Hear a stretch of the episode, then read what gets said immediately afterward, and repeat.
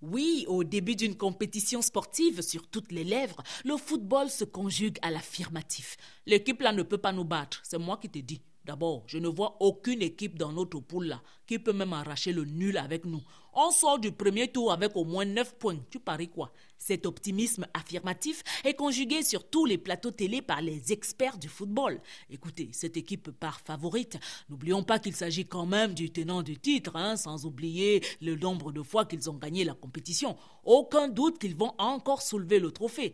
Mais lorsque la phase des poules tire à sa fin et qu'il faut juste quelques élus pour accéder à la phase finale, le football commence à se conjuguer au conditionnel. Man, je dis, hein, c'est comme si l'affaire s'y se complique, hein. Donc, comme on est troisième de notre poule là, et qu'il ne faut que deux équipes, on est obligé de gagner le dernier match, hein.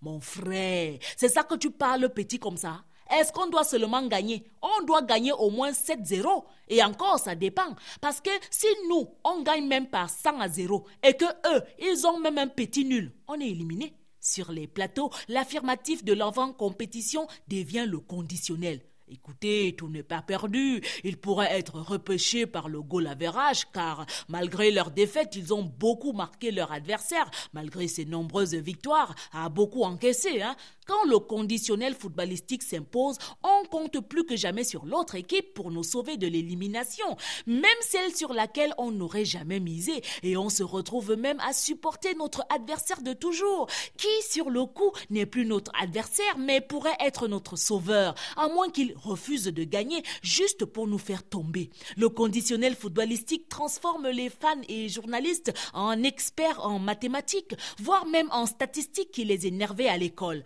8 buts marqués contre 3 encaissés, ça fait plus 5 pour eux. 2 buts marqués contre 9 encaissés, ça fait moins 7 pour nous. L'affaire là peut nous laisser. Hein. Ma tête chauffe déjà à faire les calculs à cause des totaux comme ça, qui au lieu de gagner leur premier match sont allés blaguer. Après la phase de poule, l'erreur n'est plus permise. Alors, on a intérêt à gagner chaque match lors du temps réglementaire si l'on ne veut pas se retrouver dans l'ultime moment du conditionnel footballistique, la séance de tir au but. À vendredi.